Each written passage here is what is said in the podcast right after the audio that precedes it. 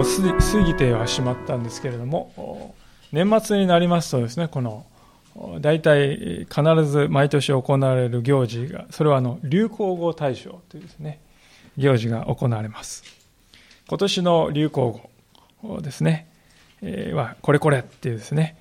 そういう発表されるわけですけれども、まあ、日本だけではなくてこの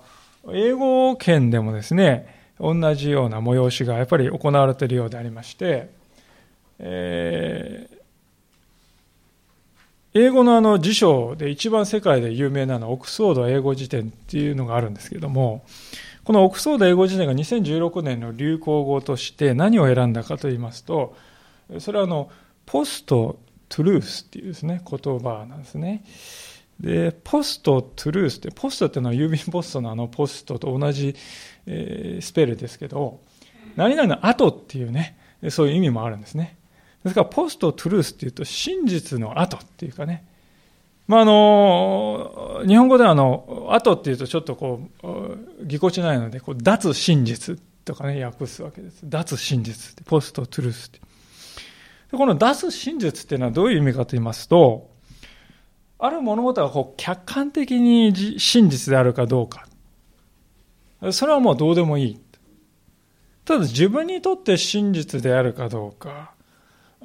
それが重要で、自分にとって真実を思えればもうそれでいいんだというですね、そういう風潮のことを、まあ、脱真実とこう言うんだそうです。で、なんでこの話しますかっていうと、今週ですね、まあ、あの、ドナルド・トランプさんが大統領に就任なさいます。で、皆さんご承知のように去年ですね、大統領選の全体を通して、このトランプ氏のですね、発言にもこういっぱい嘘があるっていうことはもう明確になりましたね。で、アメリカのあの政治ではファクトチェックっていうのがですね、えー、ありまして、ファクトって事実をチェックするですね、ファクトチェックっていうサイトがあって、まあ、そこのなんか見ますと、こう、トランプさんが言ったことがいかにこう嘘にまみれているかっていう事実と違うかということは証拠を挙げてちゃんと書いてあるんですね。で、そういうのを見れば、あ、これはおかしいって思う人がね、大半かと思うと、実はそうではなくて、嘘と明らかに分かっているけれどもそれはもう関係がないと考える人が多くなっているんですよね。でそれでこれまでのまあ、選挙であれば必ず敗北しそうなところがしかし皆さんご承知のように、えー、勝利ってですね思いがけない勝利まあ、必然だったという人もいますけれども大方の人にとってやはり思いがけない勝利ということですよね。で、一体これはどう説明すればいいか。ちょっと常識では考えられないことが起きた。で、それで、えー、考え出されて、語られるようになったのは先ほど言いました、脱真実。時代はそういう時代になってきたんだと。えー、そういう説明がなされるんですよね。で、こういう話をしますと、これはもう新しい動きかと。新しい現象なのかと。彼に特有のですね、もう何か得体の知れないものが新たに湧き上がってきたかってそう思うんです。でも、実は人間のうちにこのある罪の性質というものを知りますと、このいうですね、あり方っていうのは実は当然のように起こってくるだろうと予測がつくんですよね。で、今日のご一緒に見ております聖書箇所に登場するこのユダという人ですよ。でこのユダという人はまさにそういう罪の現実を、というもの、人間のうちにある罪という現実というものをまざまざと私たちの前にこう示してくれております。死であり、また主でもあったイエス様を裏切るというこの行動に出たユダですね。で彼のこの行動の中に私は、まあ、現代のこの脱真実とこうリンクするようなね、つながるような罪の根っこというものがあるなとこう思うんですね。私は一体どうやってそれに向き合えばいいのか。イエス様は彼にどのように向き合われたのだろうか。今日はそのところからご一緒に神様の知恵をいただきていただいていきたいと思うわけであります。簡単ですが、前回見たところ少しおさらいしたいんですけれども、どういう文脈だったかというと、イエス様が弟子たちと共にある人の家に行って食卓、食事のもてなしをいただいています。で、そこに一人の女性が入ってきて、イエス様の頭にですね、香油を注いだ。そういう出来事が、この26章の前半のところに書いてありまして。でその行為はです、ね、非常にこう高価なものでありましたので、弟子たちはそれを見て、なんて無駄なことをするんだって、こう非常にこう鋭く責め立てるんですよね。で、それに対してイエス様は、いや、この女性がしてくれたことは、私がこれから死んで葬られるその備えだったんだよ。彼女はその私に対する愛の表れとしてこれをしてくれたんだよ。だからこの人がしたことは、これからずっといつまでも記憶されることになるんだよとこう言ってくださった。でそういう美しい出来事が起こったまさにそのですねそういう時にですね世界の歴史の中で一番有名な裏切りが起こるんですよね。そういうことが起こったと聖書は言うわけですよね。もう一度14節から16節までお読みしますがその時弟子たちの一人でイスカリオテ・ユダというものが祭司長たちのところへ行ってこう言った。彼をあなた方に売るとしたら一体いくらくれますか？すると彼らは金貨30枚を彼に支払った。その時から彼はイエスを引き渡す機会を狙っていた。まあ、女性がですね、こう油を注いで、本当にこのイエス様はそれを称賛された。そのその時ですよね。その文脈もう下の根も乾かないというかもうその同じ日だと思いますよね。その時に一人その場を一人去る者がいてそれがイスカリオテのユダという人。皆さんイスカリオテって言いますとちょっと余談ですけれども名字かなと思いますよね角谷って私いますからえ、イスカリオテって名字かと思いますけど、まあ、このイスカリオテっていうのは、カリオテ地方のという意味なんですね。で、カリオテ地方っていうのは、あの、エルサレムに近いイスラエルの南の地域のことをカリオテ地方っていうんです。ですから、カリオテ地方出身のね、ユダ、まあ、東北人の誰それって言ってるような感覚ですよ。で、一方の十二弟子の、他の十二弟子の多くはですね、北の出身なんですよね。ガリラヤ湖の周辺ですから、田舎のですね、漁師たちです。で、その北の、まあ、田舎の漁師たちがこの弟子集団の中心でしたから。でユダはですね、南のイスカリ、カリオテ地方のですね、出身です。で、少しこう、学もあったと思うんですね。ですから、そこでこう、にもかかわらず、弟子たちの中心は、あの、田舎の漁師たちで、ちょっとこう、疎外感を感じていたんじゃないかと。でその疎外感からこう裏切りに出たんじゃないかっていう人もいますね。で、このユダがどうしてイエス様を裏切ったかっていうのは、いろんな人がいろんなことをこうじゃないか、こうじゃないかと言うんですね。まあ、一つだけ例を挙げますと、イエス様にメシア、救い主となるってね、期待してたのに。華々しくやるぞって言って立ち上がってですね、行くぞって言って、俺についてこいって言ってですね、ローマに打ち勝つんだって言って言ってくれるかなと思ったら、イエス様全然そういうこと言わないですね。イエス様はこう仲良くするのは酒税人とか、ね、えー、雷病の人とか、それから遊女とかですね。貧しい人々、目の見えない人や足が利かない人とかですね。まあ、そういう人にこう、ね、え、構っている場合じゃないんじゃないか。いつになってイエス様立ち上がってくれるのかってじりじりじりじりして、で、しまいにはですね、私は十字架につけられて殺されるなんてですね、いうことを言うもんですから、なんだこれはもう、かくなる上は食療法として私が裏切ってね、そしたらイエス様、敵が来れば何をって言ってですね、はい、立ち上がって、すごい力をバババーンとこう示して、いよいよ立ち上がってくれるんじゃないかって思った。まあそういうことを言う人もいますよね。でも、まあこれもありえないことはないかもしれないけれども、やはり推測だと思います。聖書が何を書いてあるか。そこが一番大事ですけれども、聖書がユダのこのことについて書いてあるのは、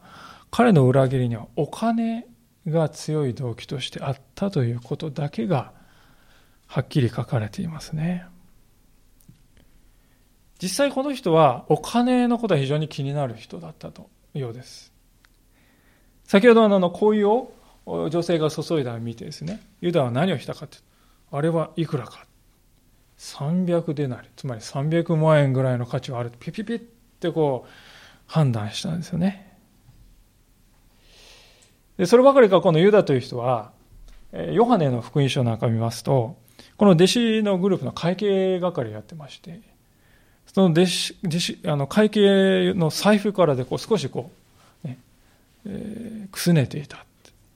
そんなことも後から発覚したって、ヨハネの福音書に書いてありますよね。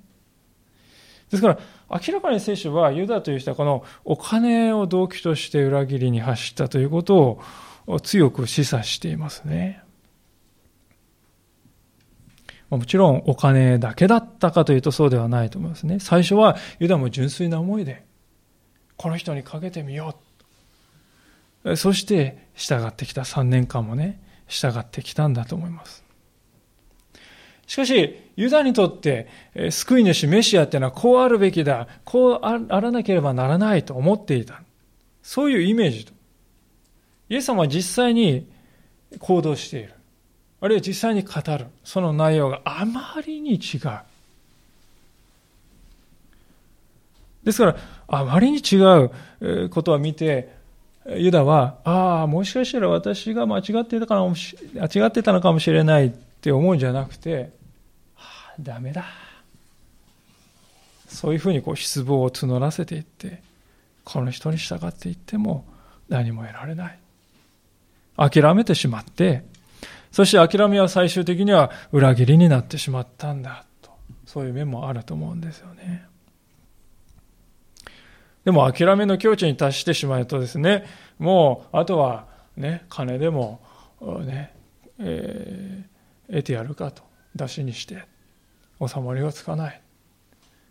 まあそんな投げやりな思いもあったかもしれない。それで彼はイエス様がを敵視していた宗教指導者たち、最主張たちに取引をしないかと持ちかけるわけですよね。折しもちょうどこの26章の3節のところでは、その宗教指導者たちが集まってイエスをどうにしたら葬れるかって、こう、裏でいろいろ画策しているわけです。公に人々の面前で逮捕すると暴動が起きるかもしれない。みんなイエス様は本当に慕っているわけですから、何千人といるところでイエス様ですね、引っ張っていく何をするんだって言って大変なことになる。ですから、薄暗い、誰も知らない、ね、見てもいないようなところでしょっぴいていかないといけない。でも、そんなことできるのか。まあ、そうやっていろいろ考えたところにユダが現れて、私が情報をもたらしますよ。私が居場所を教えるから、え、何をくれるんですか？その情報と引き換えに金をくれませんか？と。まあ、渡りに船というのはそういうことであります。私はしかし、本当に皮肉だなと思うんですね。ユダはイエス様を銀貨30枚で売ったと言います。銀貨30枚というのはどれぐらいの価値かというと、120デナリなんですよね。マリアは先ほど恋をですね、300デナリの恋をイエス様に支えているのを見て、ユダは300デナリもするぞ、それは。何ともなことをと非難した割に、自分はというと、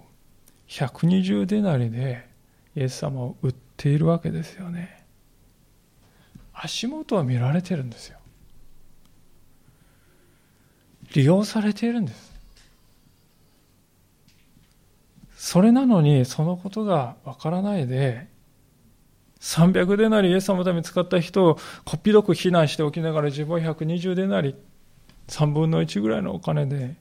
イエス様を売っている。後から彼は何ということをしたのかって気がつきますけれどもその時はもうイエス様は十字架にかけられていたわけですよね。作詞作に溺れるというのはまさにこのことかと思うんですでともかくもこのユダという人はこの取引が成立した後ですねえー、もうお金ももらっちゃってますからね。後に引けないということで、え、いつイエスを引き渡してやるか、そのことばっかり考えるようになったって16節に書いてありますよ。皆さん、罪というものは心の中にこう入って、で、それを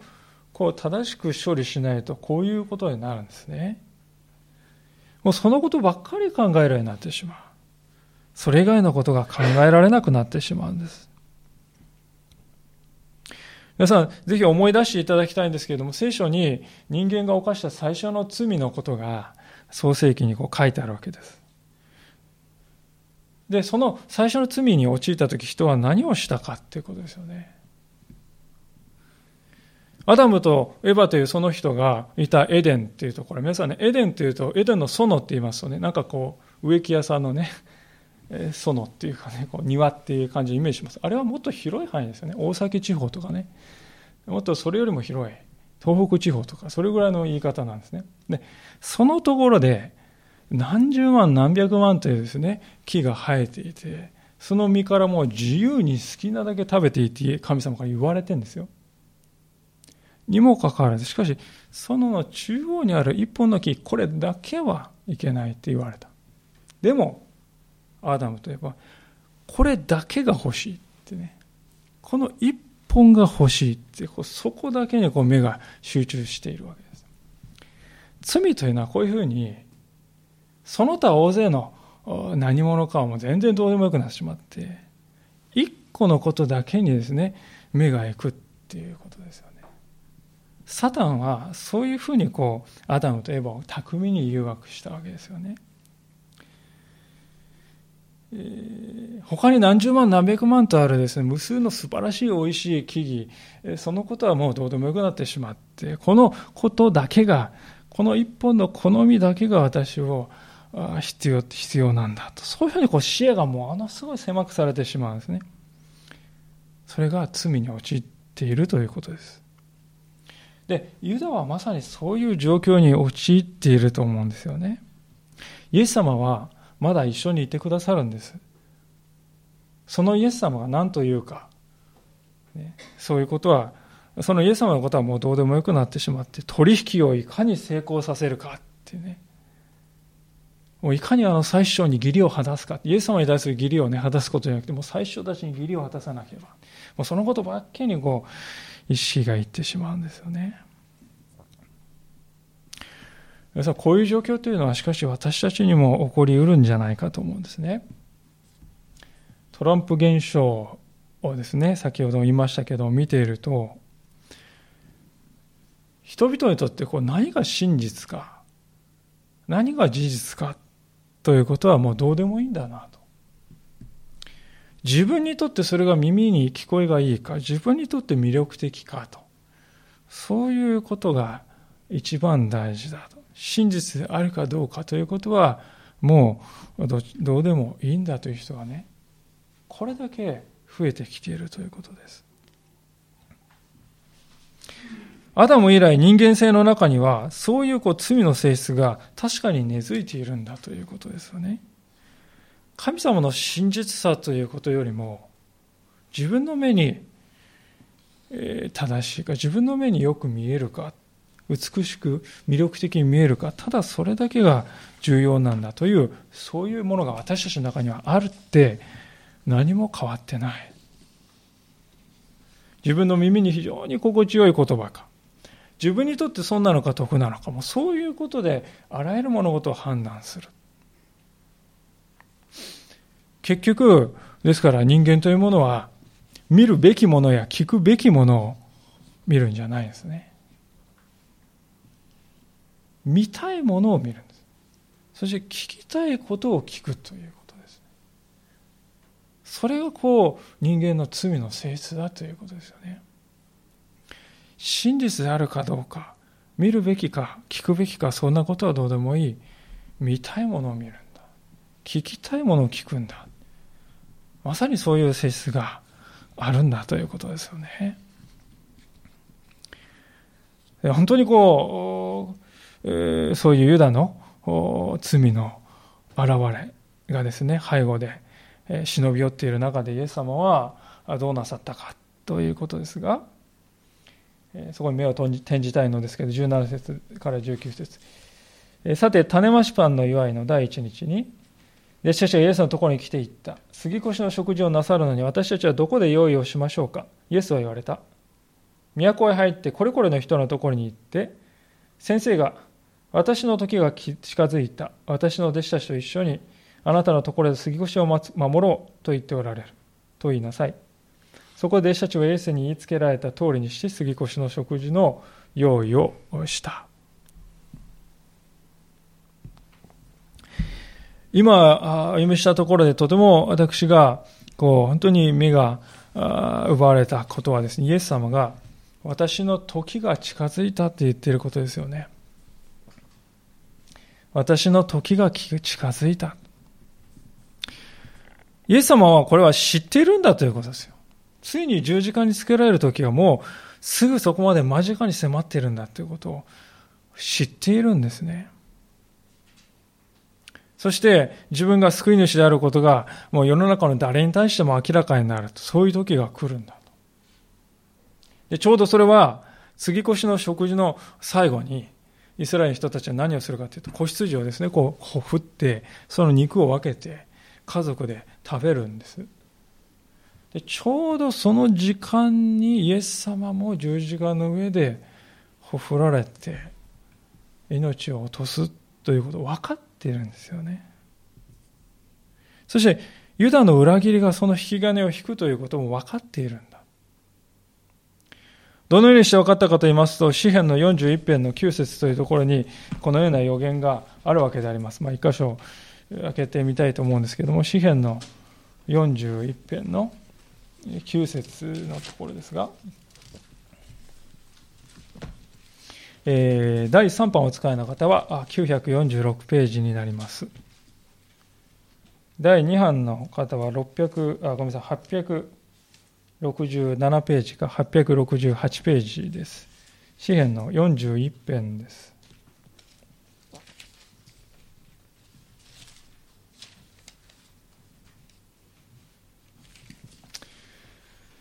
えー、お読みします。詩篇の41編の9節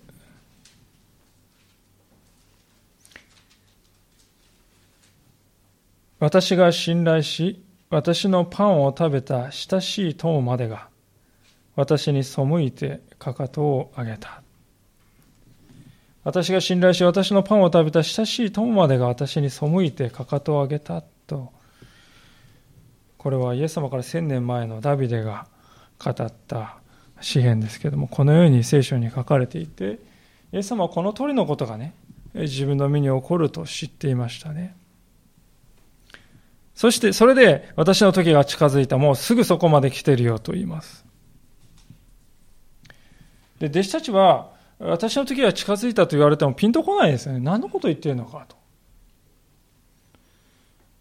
まあ無理もないかもしれません。本来この杉越の祭りっていうのはですね、こう祭りなんです。が非常にこう賑やかな喜びの時なんですよね。なぜかというとまあこの杉越の祭りっていうのは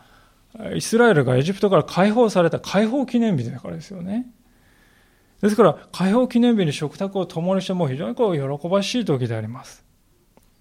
ですから、イエス様は私の時が近づいたと言っても、弟子たちは多分陽気な気分でね、いたかもしれないですね。食事が整えられました。U 字型にですね、こう並ぶんですね。で、U 字型のこう丸いところにイエス様がこう寝そべって、そして弟子たちがその周りに寝そべって、そして食卓が始まるんです。誰が見てもいい食、杉越しの食卓じゃないか、うん、そうだって弟子たちが思っていたところで、イエス様は爆弾発言をですね、飛び出すわけであります。21節皆が食事をしている時イエスは言われた。誠にあなた方に告げます。あなた方のうちの一人が私を裏切ります。すると弟子たちは非常に悲しんで、主よ、まさか私のことではないでしょう。と代わるがあるイエスに言った。あまりにですね、これショッキングな言葉ですよね。あなた方の一人が私を裏切る。イエス様はこれまでも自分が十字架にかけられるということは言ってるんですよね。でも、なんとその十字架って、あなた方の一人がそれを手引きするんだっていうんですよ。もう次元が全然違う具体性ですよね。12分の1の確率で当たっちゃうんですからね。いきなりですね、もうリアルな現実になってしまう。なんてこと言うんだっていうですね、この賑やかな祭りの、ね、食卓の中で、なんてことイエス様言うのかって思います。でも、イエス様は嘘を言うだろうかいや、言わないよな。すると誰かはやはり裏切るんだ。いや、もしかして私かいや、ありえないだろ。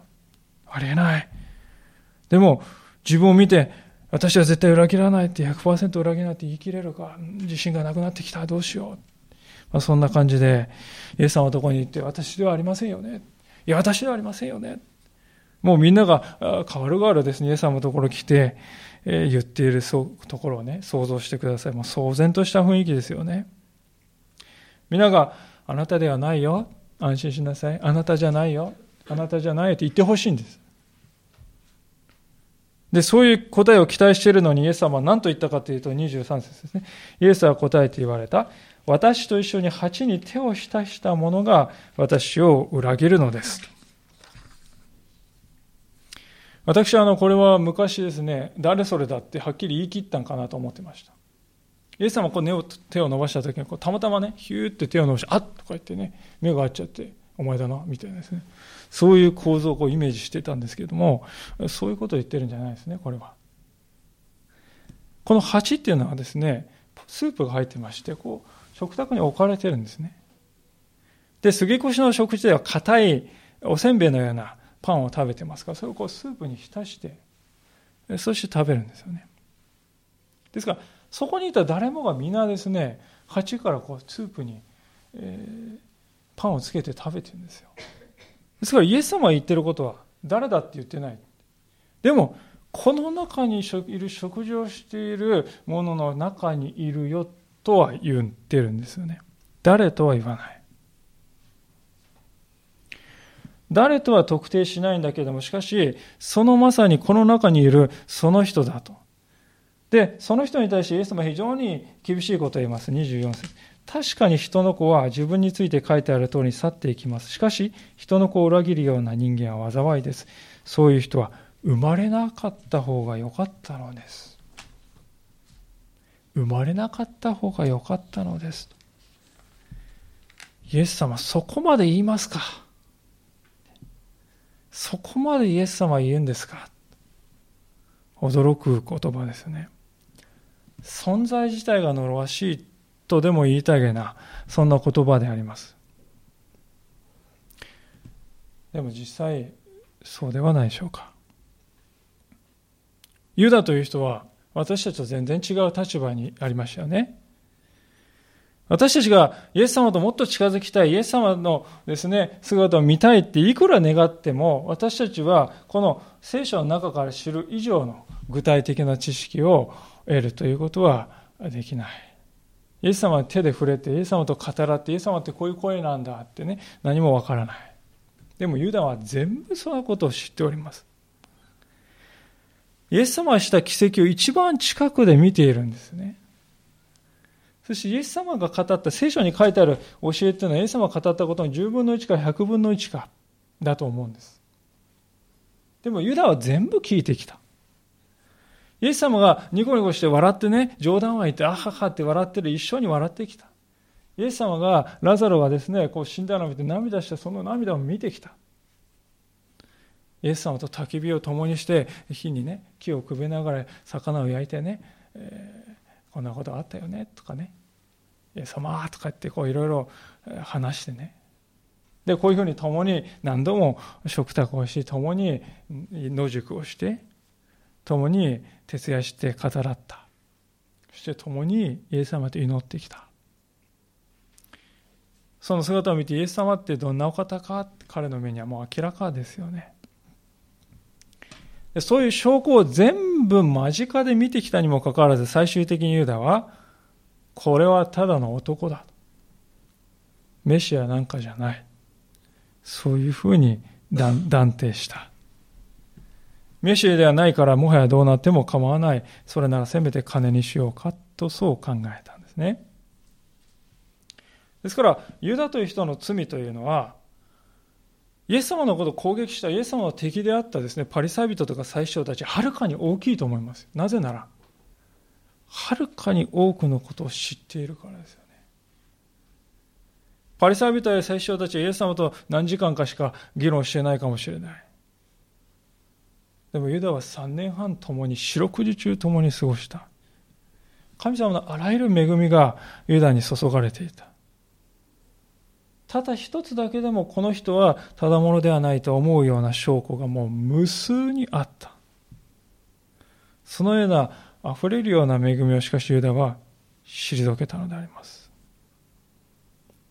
それだけ神様の恵みをいただいてもそれを退けるならば他にどうしたらユダを変えることができるでしょうか？神様が罪のための生贄として私たちに与えてくださった御子である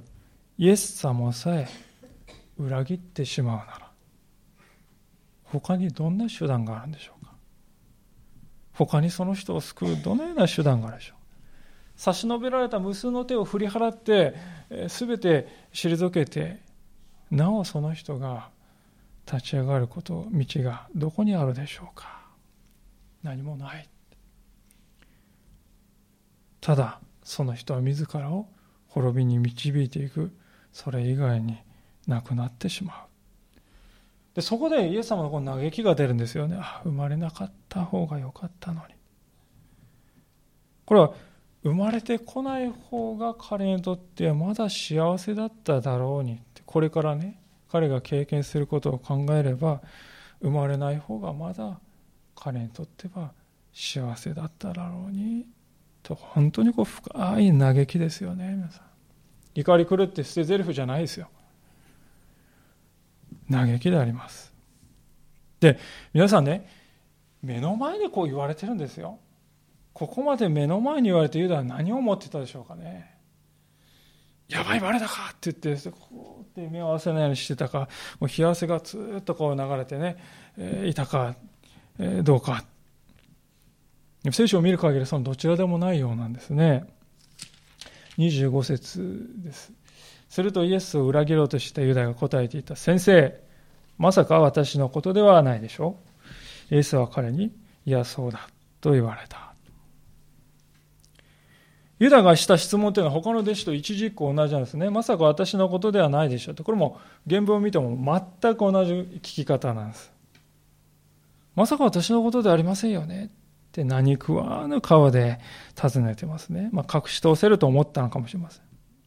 あるいはもうこの後に及んでジタバタしてもしょうがない一か八か同じ聞き方で行くしかないと、まずパパパって考えたか分かりません。ともかく、他の11人と全く同じように顔色一つ変えずに、イエス様に尋ねるんです。悲しいかな彼はそこができてしまった。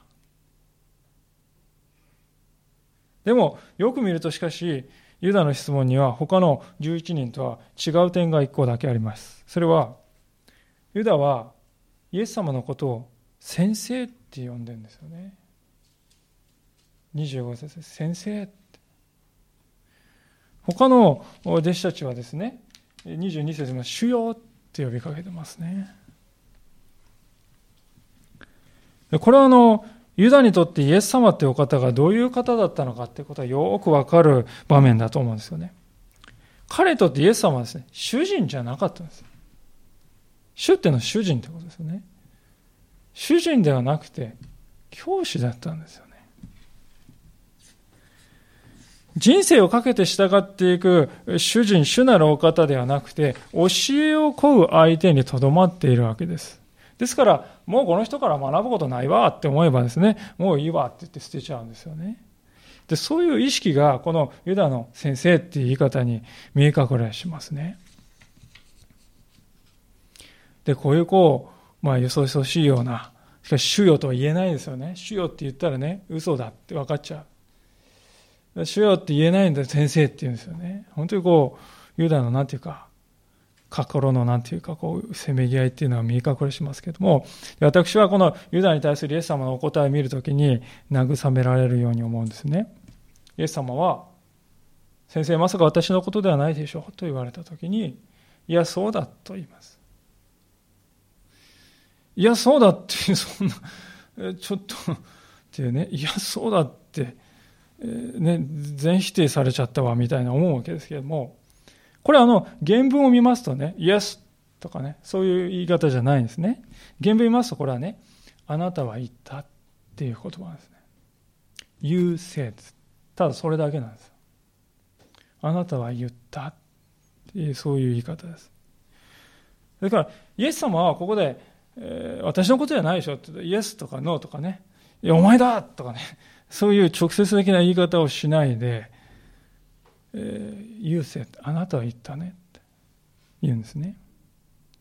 多分イエス様は、この言い方でこういうことを言いたかったんだと思うんです。ユダヤ、自分の言葉のことを考えてみなさい。あなた心で考えていることをそのまま言葉に出していますか？心の中にあることが唇に上ってますか？そうじゃないでしょ？あなたのうちには偽りが満ちているでしょ？う私はそれを知っているんだよ。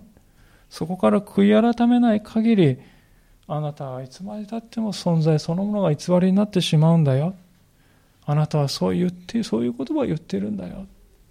多分そういうふうにイエス様はね言いたかったんだと思うんですよ。ユダはイエス様は言うせあなたは言ったって言われてね、わかるんですよね。あ、知ってるって。で、しかし他の弟子はそのやりとりを見たら一体何言ってんのかっていうね、お前ユダじゃないんだなとしか思わなかったんですね。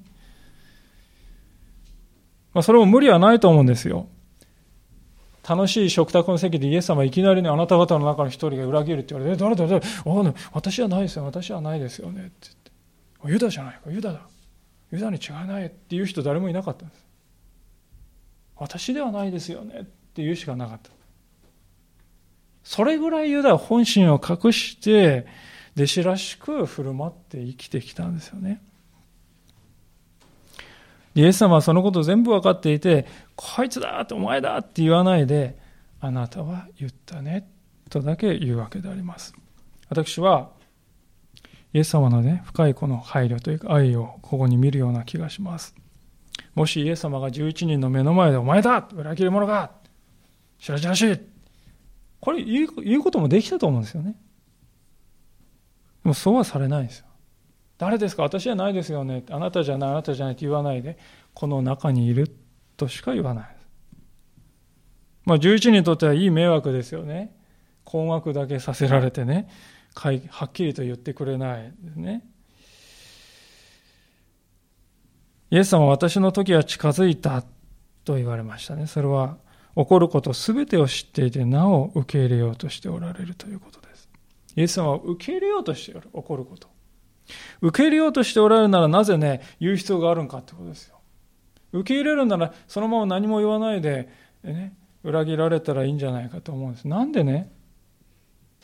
裏切り者がいるって言うんですか？その場でなぜイエス様は言うんでしょうか？言わなくたって問題なかったと思うんですよねでも言うんです。私はこれはユダを悔い改めに導こうとしたんだと思うんですね。主の愛だと思います。もしこの席で名指しでユダお前だって言ったらもうユダはね意固地になる。いや違いますよって言って何ですかその侮辱はとかってね、引くに引けなくなってしまいますよ。でも同時に、イエス様は裏切る者がいるよと真実は言うんですね。私はそれを知っているんだ。ユダはこれを聞いたときに、ああ、神様はすべて、イエス様はすべてを知っているんだと言って、主の前にです、ああ、って言って降参すべきだったと思いますね。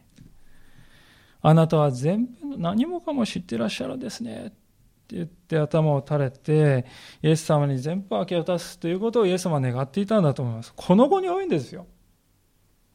あと数時間後にはもう十字架に引き渡されるんですよ。この後に及んでもなお、イエス様は真実の愛を持って、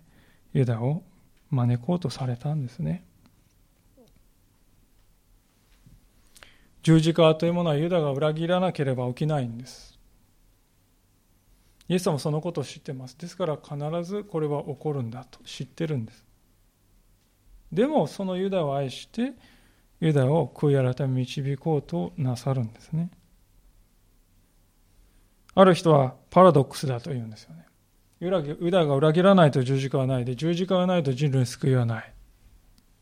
でも、ユダを悔い改め導こうとなさるっていうですね、パラドックスですね。イエス様は、それでも裏切る人がいると言われました。ユダが悔い改めないであろうということもイエス様は知っていました。私の時は近づいたって言ってるんですから。確実に起こるんだって言ってるんですから。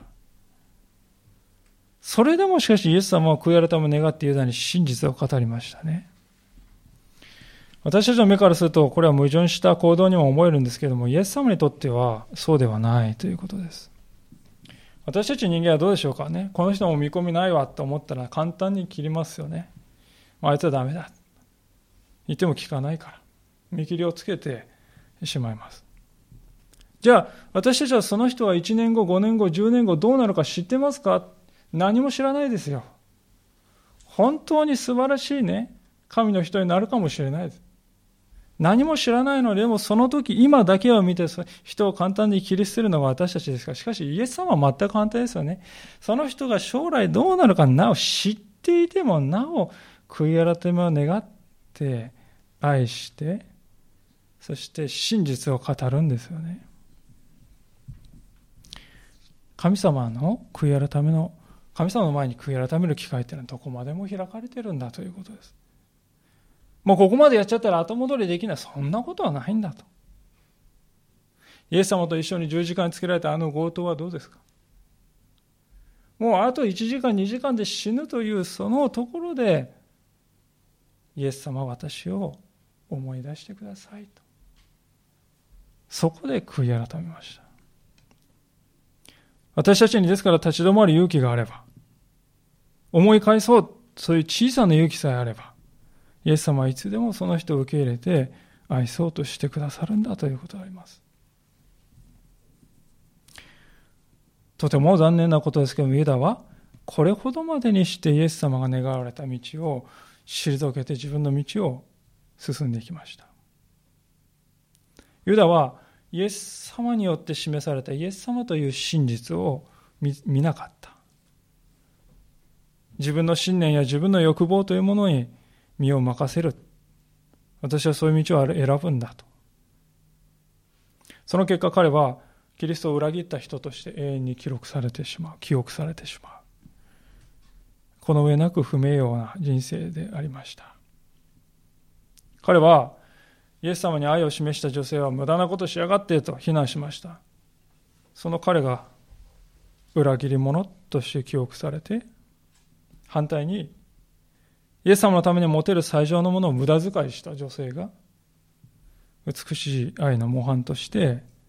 いつまでも記憶されるようになる。大変皮肉なことであります。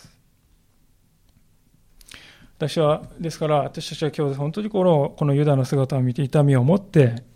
教えられたいこと、それは最初にこう脱真実という話をしましたけれども、人々はこう何が真実であるかということから目を背けてですね、こう自分の見たいものを見て、自分の聞きたいものだけを聞くという、そういう時代がますます強まるということですよね。で、私たちはそういう時代に生きていくことになるでしょ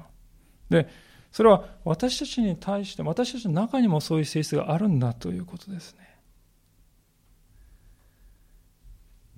そこに本当に私たちが立ち向かうためには、イエス様という方を見つめるということです。聖書の言葉の中にある示された真実のイエス様の姿に目をいつも釘付けになるということです。聖書の言葉の中に数々の証拠を見出そうとすることです。そして柔らかい開かれた心を持つことです。ユダは私たちよりもはるかにたくさん証拠があったですよね。まあ先ほど言いましたようにイエス様が行った聖書に書いてない奇跡だってたくさんあったと思います。それも全部見てました。見ているのに彼は新しい人に生まれ変わらなかったんですね。それは真実から目を背けたからですよ。真実なるお方から目を背けて、自分の真実というものをいつも追い求めていたからです。彼は初めから結論を決めてしまっていた。開かれた心でイエスを求めるんではなくて、初めからも結論を決めてかかってるんですね。で、そういう心で言うと、たとえイエス様と会っても人は変わらないんだということですよ。イエス様とリアルで目の前ってね、私たちイエス様だったらもう感激してね、失神するんじゃないかと思うかもしれない。でも変わらない人は、イエス様と一緒に3年間過ごしても何も変わらないんです。何がその違いをもたらすかっていうと、結局、イエスを誰だと思うのかっていうそこですよね。私たちにとってイエス様ってどんなお方でしょうかね主人主でしょうか？それともいいことを言ってくれる先生なんでしょうか？生涯をかけて従っていくお方なんですか？それとも魅力がある時は従うけどない時はもういいわっていうねそういう存在なんでしょうか？ユダの姿を見るときに私たちは取るべき道は本当にこう明らかではないかと思います。お祈りをしたいと思います。